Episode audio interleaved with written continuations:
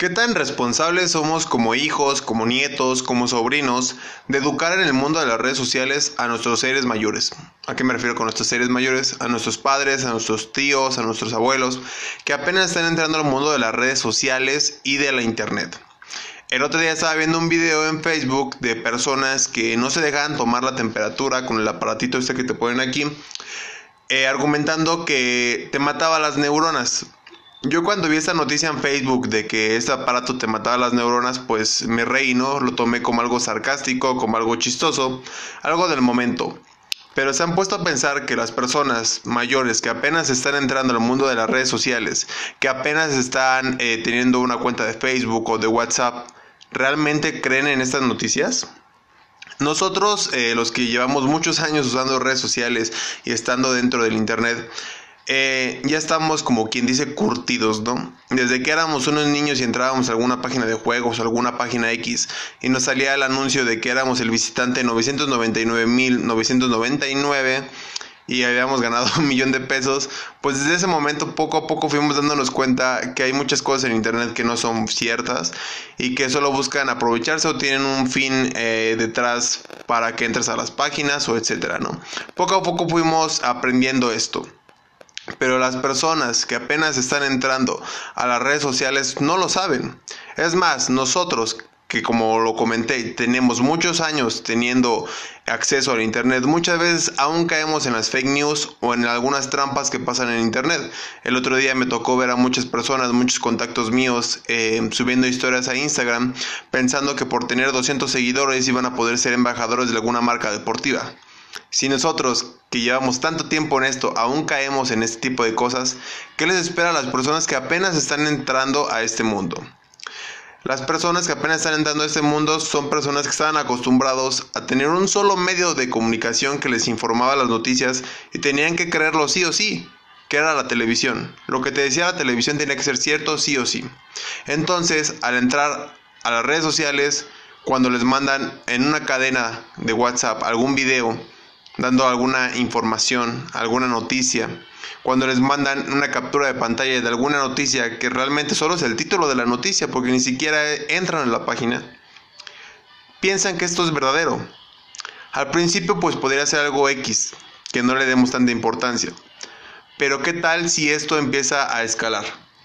Imagínate que ponen tu foto en una cadena de WhatsApp diciendo que tú eh, estás robándote a los niños, estás siendo un secuestrador. A lo mejor lo, hizo tu amigo como broma y tú te ríes, ¿no? Como nos ha tocado ver que pueden a personas famosas como Luisito Comunica, como Auronplay, etcétera, diciendo cosas como que son criminales, algo así. Pero imagínate que lo hacemos más local y lo hacen, te lo hacen a ti. Pero se sale de control porque todo lo que se sube a internet se sale de control. Y lo empiezan a compartir y le empieza a llegar a personas mayores que no saben diferenciar si es una broma, si es una fake news o si es algo que no es real. Y lo empiezan a compartir. Vas por la calle y te reconocen y dicen, ah, tú eres la persona que está robándose a los niños. Y te linchan. Suena algo extremista, pero ha pasado. Entonces, esta es como la crítica o análisis que me pongo a hacer nosotros que tenemos ya tanto tiempo en esto y que ya sabemos relativamente, porque aún caemos, relativamente diferenciar cuando es una noticia verdadera, confiable, que tiene fuentes que validan la información. ¿Cómo podemos enseñarle a nuestras personas alrededor que están entrando al mundo de redes sociales a saber si esta noticia es verdadera o falsa? Pues desde el simple hecho de entrar a la página donde están compartiendo la noticia y ver que está llena de banners que te llevan a mil y un páginas, incluso eh, publicidad pornográfica llegan a salir en este tipo de páginas, pues te das cuenta, ¿no? Al ver el, el nombre de la página que se llama, no sé, noticias 100% reales.com o al ver que no tienen una fuente que valida la información, que es puro copy-paste, incluso que está mal traducida, pues te das cuenta.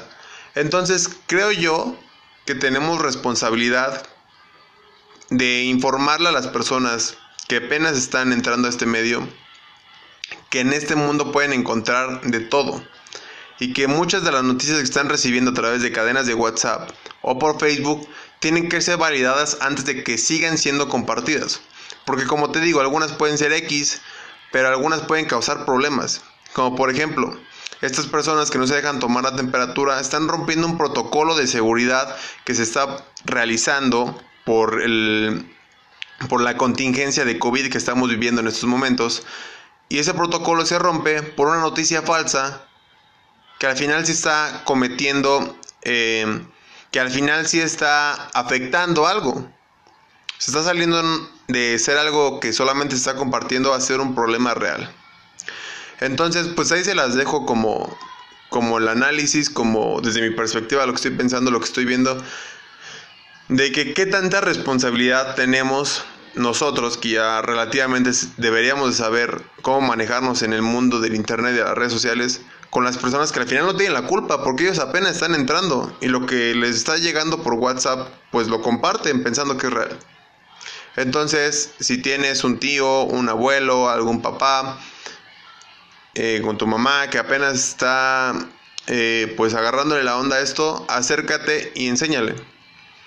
No somos expertos, pero al menos podríamos evitar que ciertas cadenas sigan compartiéndose y sigan generando problemas que cada vez sean mayores. Entonces, esto es parte, este análisis, esta crítica que estoy haciendo es parte de un pequeño podcast que estoy haciendo que va a durar como que 7, 8 minutos un podcast de bolsillo, es más, así lo voy a llamar, podcast de bolsillo con el Jesus. si crees que esto es algo que, se debe comentar, que se debe de opinar, pues déjame tu comentario, eh, déjame tu, tu análisis de lo que piensas de esta situación, qué crees que sea lo bueno, lo malo. Y pues también te lo voy a dejar en Spotify para que lo escuches. Voy a estar, yo creo, los domingos haciendo este, estos pequeños podcasts de bolsillo de 7-8 minutos eh, analizando algún tema, dando mi opinión y espero les guste y lo compartan, ¿vale? Y lo escuchen un rato, ¿vale? Nos vemos.